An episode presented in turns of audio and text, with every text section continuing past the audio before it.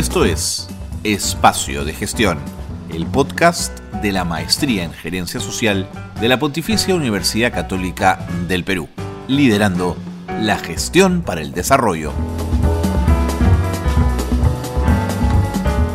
Hola, ¿qué tal? ¿Cómo están? Muy buenas tardes, bienvenidos y bienvenidas a Espacio de Gestión, el programa de radio de la Maestría en Gerencia Social de la Pontificia Universidad Católica del Perú. Gracias por acompañarnos. Hoy tenemos un programa muy especial por varias razones. Una de ellas es porque nuestra invitada ha sido parte de la Maestría en Gerencia Social. Y, por eso la apreciamos, la seguimos y vemos intensamente su trabajo. Luego porque es una activista afroperuana eh, en dos temas muy complejos, pero donde ella siempre está ahí dando la pelea.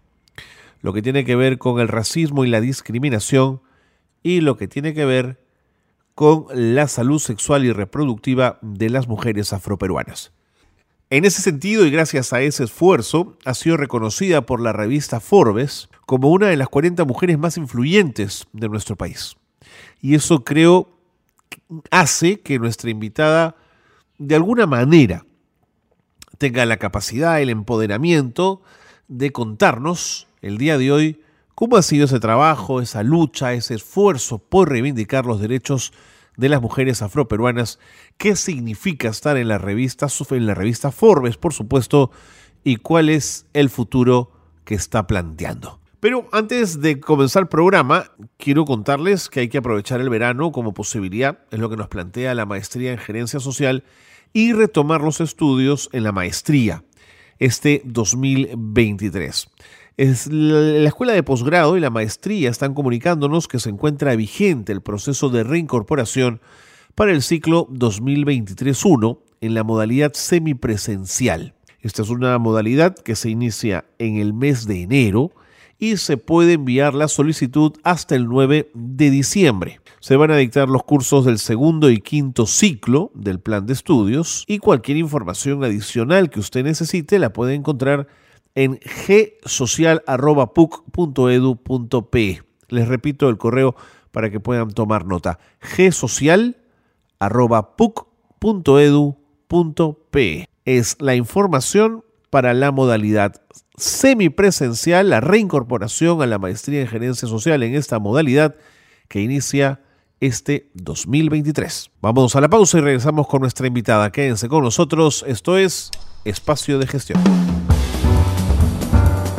Bien, y como lo habíamos iniciado al comienzo del programa, Sofía Carrillo está con nosotros. Sofía, ¿cómo te va? Muy buenos días. Bienvenida a Espacio de Gestión. Muy buenos días, un gusto estar contigo, Carlos, y con todos quienes están siguiendo este programa. Muchas gracias por la invitación. Sofía, ¿cuál es, cuál es tu vínculo con, la maestría de gerencia social? Porque cuando se han enterado que, la revista Forbes te ha dedicado un espacio importante y ha valorado mucho tu trabajo, nos dijeron, tenemos que hablar con Sofía Carrillo, es importante. Cuéntame un poquito.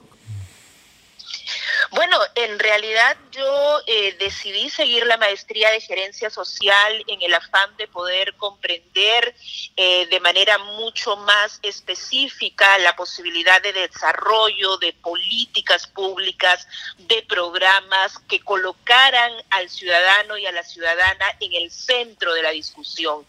Eh, si bien es cierto, mi formación de pregrado es de periodista, creo que tú y yo sabemos que la necesidad de profundizar en los problemas y también en las propuestas y en las demandas de la ciudadanía sigue siendo una tarea pendiente y lamentablemente tanto desde el ámbito de las comunicaciones como el propio ámbito de la gestión pública e incluso la gestión privada vinculada a organizaciones de la sociedad civil, no necesariamente se reconoce esto. Entonces, me parece importante poder enriquecer mis conocimientos en ese sentido y mi interés está centrado en analizar, por ejemplo, qué tan factibles son algunas de las propuestas, de las políticas públicas o de los programas que se impulsan desde el Estado porque hemos visto, y, creo que la evidencia da cuenta de esto, que no necesariamente se plantea una participación activa de la ciudadanía en el momento del diseño de políticas públicas. Y luego tenemos una serie de instrumentos normativos eh, y, demás, y, a nivel de políticas, pero poco eh, nivel de implementación, ¿no? Y esto ocurre en distintos ámbitos, especialmente en los que yo me he desempeñado ¿no? en el ámbito de la salud sexual, de la salud reproductiva, incluso de las políticas, entre comillas, políticas que no existen en realidad, eh, antirracistas. Entonces, esa, esa es un poco la, la motivación que tengo desde la gerencia social y desde mi participación en la maestría. ¿Llegaste a cerrar la maestría?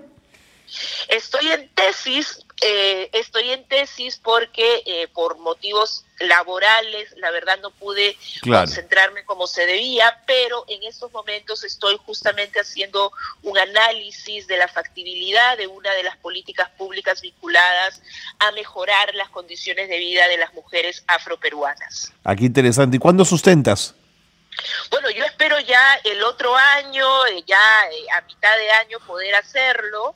Eh, estoy en realidad en ese proceso porque además eh, te cuento que una de, quizás de, los mayores inconvenientes cuando hablamos de, poblaciones específicas es la falta de dato duro, de evidencia. Es decir, eh, si bien es cierto, en el último censo del 2017 se incorporó la variable étnico-racial hubo ya la posibilidad de que eh, afrodescendientes, afroperuanos o negros, ambos mulatos y morenos, se autoidentificaran como tales, hay todavía un subregistro identificado, ¿no?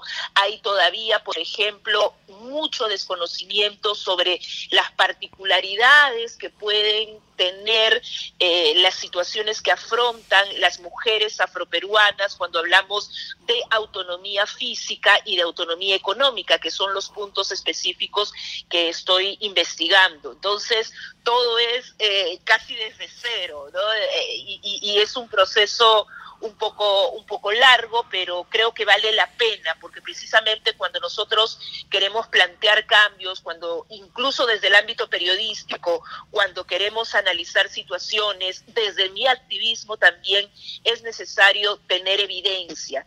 Y en ese proceso me encuentro, en tener evidencia para poder seguir aportando a un cambio que esperemos se da en nuestra sociedad. Pues mucha suerte con ese con ese esfuerzo académico que va a redundar sin duda en tu, en tu trabajo profesional, Sofía. Ahora, eh, cuéntame lo de, lo de Forbes. ¿Qué, ¿Qué es exactamente lo que Forbes reconoce y cómo te ha hecho sentir? Bueno, primero, cuando me, llamaron, yo les pregunté, ¿están seguros? Soy yo.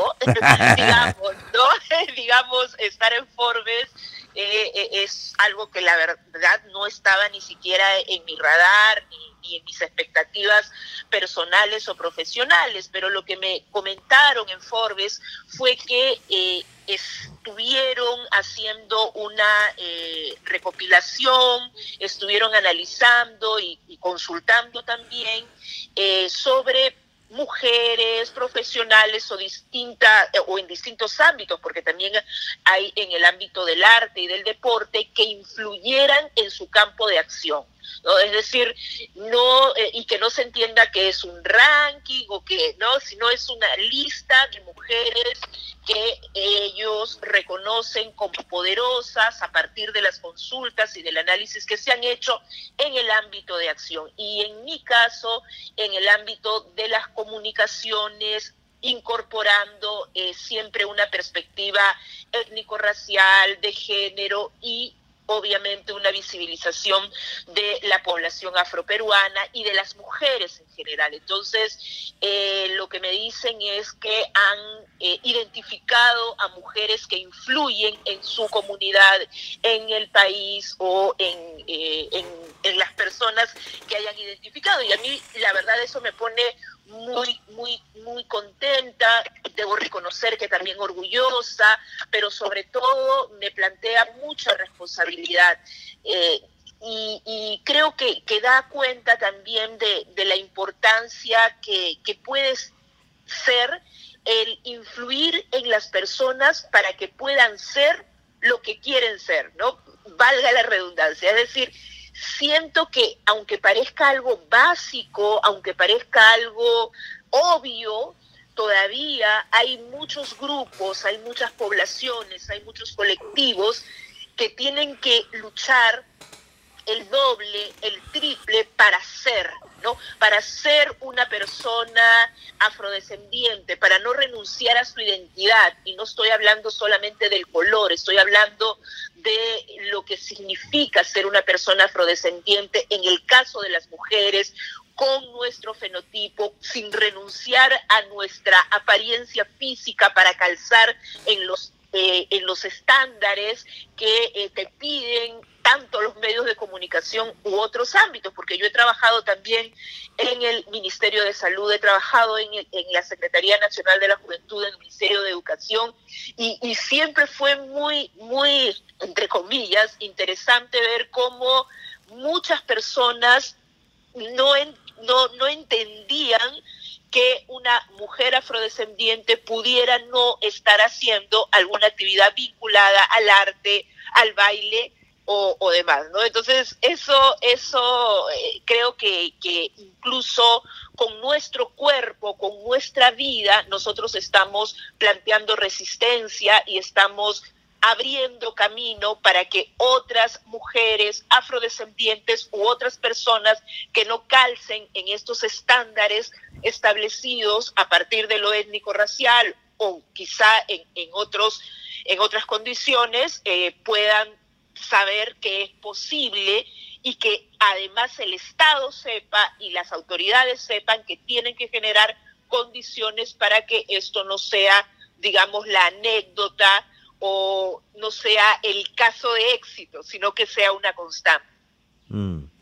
Sí, creo que lo, planteas de una forma muy interesante porque bajo el, enorme aporte de lo afroperuano al mundo, al mundo de la cultura, al mundo de la música, al mundo de la gastronomía, al mundo del deporte, es como si ese reconocimiento fuese la legitimación plena, ¿no es cierto? Pero ¿Dónde están los afroperuanos en los directorios de las empresas? ¿Dónde están en los grandes bufetes de abogados? ¿Dónde están en los, eh, en los grandes puestos del gobierno como ministros de Estado? ¿No es cierto, Sofía? De eso hablamos. Así es, y eso justamente fue lo que eh, yo planteaba en la entrevista que me hicieron en Forbes y en el foro de mujeres en el cual participé, porque sí es bien importante plantear que, digamos, se reconoce de alguna manera mi trabajo y, mi trayectoria, pero eso no quiere decir que esto sea una constante en el país. O el hecho de aparecer en, en una revista sumamente prestigiosa no necesariamente plantean cambios que se deben dar en las estructuras de las empresas, eh, tanto privadas o de las entidades públicas, y que estén en distintos ámbitos, ¿no? no solamente en una posición de subordinados, sino tomando decisiones y allí hay todavía grandes ausencias no solamente de afrodescendientes, sino de personas indígenas, andinas y amazónicas. Entonces, creo que lo que deberíamos hacer es que esto no solamente quede para la foto y que no se entienda como una, una cuestión de momento, sino que sea sostenido y que mm. la propuesta sea el cambio de estructuras ante un racismo estructural, ante desigualdades estructurales, los cambios tienen que ser estructurales también. De acuerdo, de acuerdísimo. Me voy a la pausa. Sofía, por favor, tengo que ir con las noticias de gerencia social. No te vayas. Seguimos conversando luego de las noticias. Estamos con Sofía Carrillo, eh, afroperuana, activista, defensora de los derechos eh, de, las personas, de las personas afroperuanas, especialista en salud sexual y reproductiva, una trome que ha trabajado intensamente y trabaja intensamente por su comunidad. Vámonos Vámonos a la pausa, pausa breve y seguimos aquí en el programa. Esto es Gerencia Social Noticias. Este fin de semana fue suspendido el examen de admisión a los postulantes que se dirigen a las carreras de salud en la Universidad Nacional Mayor de San Marcos. El motivo de la suspensión de la prueba se debe a la vulneración que habría sufrido el sistema de seguridad de la universidad. Un nuevo incendio forestal se registró en Cusco y podría afectar las reservas de semilleros de Chachacomos, que resguarda el área de conservación privada ACP de Misquillaco. Y comunicamos que se encuentra vigente el proceso de reincorporación para el ciclo de la Maestría en Gerencia Social 2023-1 de la modalidad semipresencial que inicia en enero. Puedes enviar tu solicitud hasta el 9 de diciembre. Se dictarán los cursos del segundo y quinto ciclo del plan de estudios. Más información y consultas al correo gsocial.puc.edu.pe. Aprovecha el verano y retoma tus estudios en la maestría en gerencia social este 2023. Hasta aquí las noticias de gerencia social que marcan la actualidad. Seguimos en espacio de gestión, qué bueno que se han quedado con nosotros. Sofía Carrillo está con nosotros.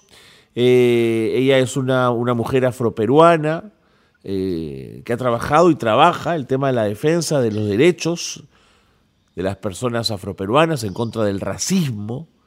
Eh, trabaja el tema de salud sexual y reproductiva hace muchos años, así que está con nosotros contándonos de cómo la revista Forbes un día la llamó y le dijo que quería tenerla, tenerla en cuenta. Claro, pero tiene razón Sofía lo que nos dice decir, no me tengan aquí en esta revista, ¿no es cierto?, para justificar que, ah, mira, nosotros sí abrimos la puerta a personas afroperuanas cuando se trata quizás de una marginalidad, de un caso extremo. Y claro, Sofía dice, lo que hay que cambiar aquí son estructuras.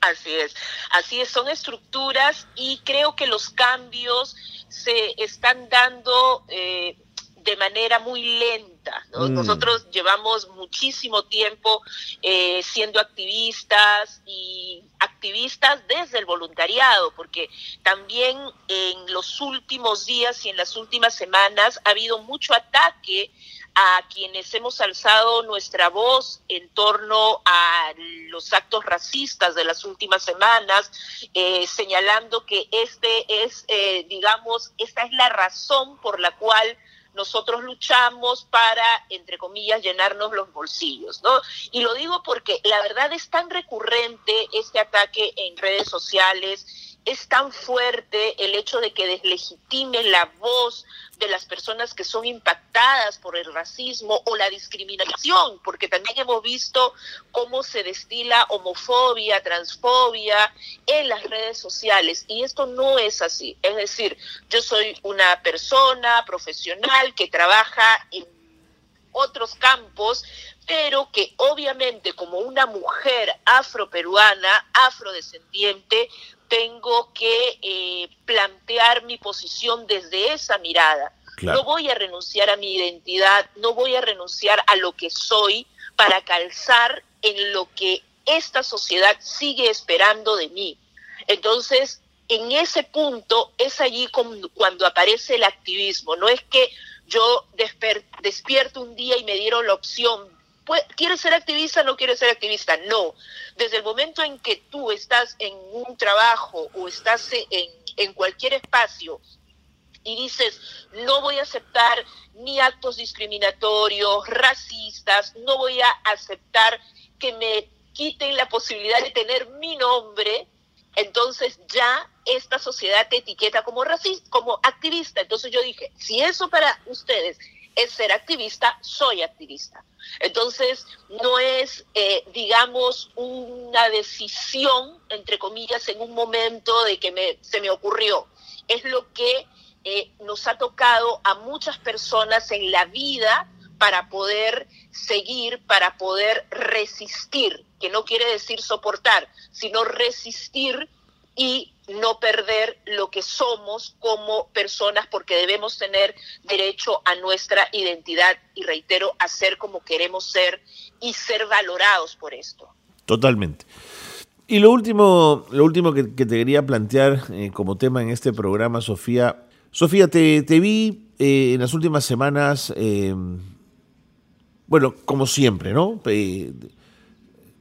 Afirmando y, discutiendo y bregando contra el racismo, sobre todo eh, en, redes sociales. eh, en un caso que, realmente no sé si nos pinta de cuerpo entero o, expresa los problemas de los que estamos hablando, que tenía que ver con un autobús, un transporte público. No sé si, si estamos en sintonía, si, si, ¿no? Esas imágenes donde una mujer trata a una persona afroperuana con una insolencia y con un racismo que, mira, digamos, hasta duele escucharlo, ¿no es cierto? Pero dolía más que nadie se movía, nadie hacía suya la demanda de esa persona, nadie la defendía, eh, Sofía. Nadie la defendía y la reacción fue ir hacia la persona que es agredida, diciéndole que se calme, que se que tolere el nivel de insulto que, le, que, le, propinaba esta señora. Es, decir, da cuenta, y además habían risas, ¿ah? Risas también. Ah, no, sí, sí, claro. ¿No? E, entonces vemos cómo normalizamos el racismo, lo hemos normalizado y seguimos pidiendo a las personas que son agredidas a que soporten, a que toleren, a que es parte de la dinámica, de la cultura. Y es lo que a mí me han dicho en las redes sociales, que estoy exagerando, que estamos exagerando ante una reacción de indignación eh, en esta situación. Es decir, remontarnos a la, a la esclavización no es un insulto para, para mucha gente. Decirnos eh, negros tampoco es un insulto para muchas personas. Es decir, tienen la total potestad de decirnos como se les dé la gana, en el momento en que se les dé la gana, y nosotros debemos aceptarlo. Pero cuando nuestra comunidad se afirma como afroperuana, como afrodescendiente, allí sí hay el problema, ¿no? Es decir, el tema está en que no podemos tener el derecho de nosotros reconocernos y afirmarnos. Y obviamente en el caso del bus del metropolitano, había agresión, había violencia hacia una familia, porque era el señor con la esposa, con la niña. Imagínense lo que pudo haber sentido esa niña al ver cómo sus padres eran agredidos por el color de la piel. Imagínense cómo si no es que no hay herramientas a su alrededor, puede em, seguir construyendo su autoestima y su valoración. Si los están rechazando por ser afrodescendientes o personas negras, entonces, ¿qué es lo que esta niña va a entender de lo que significa ser afrodescendiente en este país y probablemente como le ha ocurrido a muchas personas que niegan su afrodescendencia, eh, va a ser un mecanismo de defensa decir que no lo son. Porque, porque también esto se convierte, digamos, en una dinámica para borrar situaciones tan dolorosas, porque el racismo es doloroso. Claro. Entonces, aquí lo que tenemos que entender es que no es una anécdota. Este tipo de insultos nos lo han propinado a muchas personas en otros espacios sin cámaras de por medio y esto todavía se sigue dando. En menor, en menor nivel, quizá, quizá, no estoy muy segura que esto sea, pero digamos, si yo te hablo de mi experiencia y, planteando desde, desde el testimonio también, era mucho más violento también hace algunos años andar en, las calles y, y recibir todos los días insultos, ¿no? Ahora digamos, es, es, es, hay intervalos. Día sí, día no. Ay, señor. De acuerdo. A ese nivel, ¿no? Y, uno no está siempre en toda eh, la capacidad, la disposición de poder eh, manejar este tipo de situaciones, ¿no? Yo creo que eh, lo que hizo ese señor de no responder de manera violenta fue una prueba de tolerancia muy fuerte. Totalmente. Muy fuerte. Totalmente. Porque nadie, nadie, nadie que no haya vivido eso puede sentir el dolor y la vergüenza, que no debe ser, pero las personas que hemos sido agredidas muchas veces hemos sentido vergüenza por el insulto que nos propina la otra persona. Entonces, esta, esta es una, una situación constante, esto es algo que, se vive y por eso necesitamos tanto trabajar desde la gerencia social en políticas públicas que coloquen en el centro de, la discusión a la ciudadanía y en particular a las poblaciones discriminadas y excluidas, porque lamentablemente eh, se está vulnerando un derecho humano básico, el derecho a la no discriminación, y es algo que debe cambiar. Totalmente de acuerdo, Sofía. Totalmente de acuerdo, no hay ni, ni que pensarlo. Ahora, siempre me, genera una entre rabia, molestia, eh, no saber explicarlo. ¿Cómo, ¿Cómo hay un entorno que juzga tan rápidamente una acción? ¿Por qué no respondieron? ¿Por qué no hicieron? Es que hay que estar ahí y hay que sentir el dolor y la herida y que te digan. No, no es tan fácil, pero en fin, terminamos pontificando y, sumamos menos al debate que podría ser tan interesante como una expresión como esa podría generar reflexión y por supuesto discusión valiosa en relación a un acto inaceptable como el que estamos hablando. Sofía, te quiero agradecer muchísimo que nos hayas dedicado estos minutos. Enhorabuena por Forbes. muchas gracias, muchas gracias. Y de pronto conversamos el próximo año, si Dios quiere, para hablar de tu suma cum laude en tu maestría, una cosa así. Muchas gracias, Carlos. La verdad, eh, muy contenta de poder compartir contigo este espacio y motivar a, quienes están en la maestría de gerencia social a poder seguir explorando, investigando, planteando propuestas en torno a políticas eh, contra la discriminación que también contribuyan a ser una sociedad menos machista, racista, discriminadora, ¿no? Que es tan importante. Clarísimo. Un abrazo grande, Sofía, y buena suerte. Muchas gracias, Carlos. Un abrazo. Ahí estuvo entonces Sofía Carrillo, activista en temas de, derechos humanos, contra el racismo, especialista en salud sexual y reproductiva, periodista impenitente que ha estado con nosotros en el programa hablando de todos estos temas. Con ella despedimos. Gracias por haber estado con nosotros. Gracias por ser parte de Espacio de Gestión. Muy buenos días.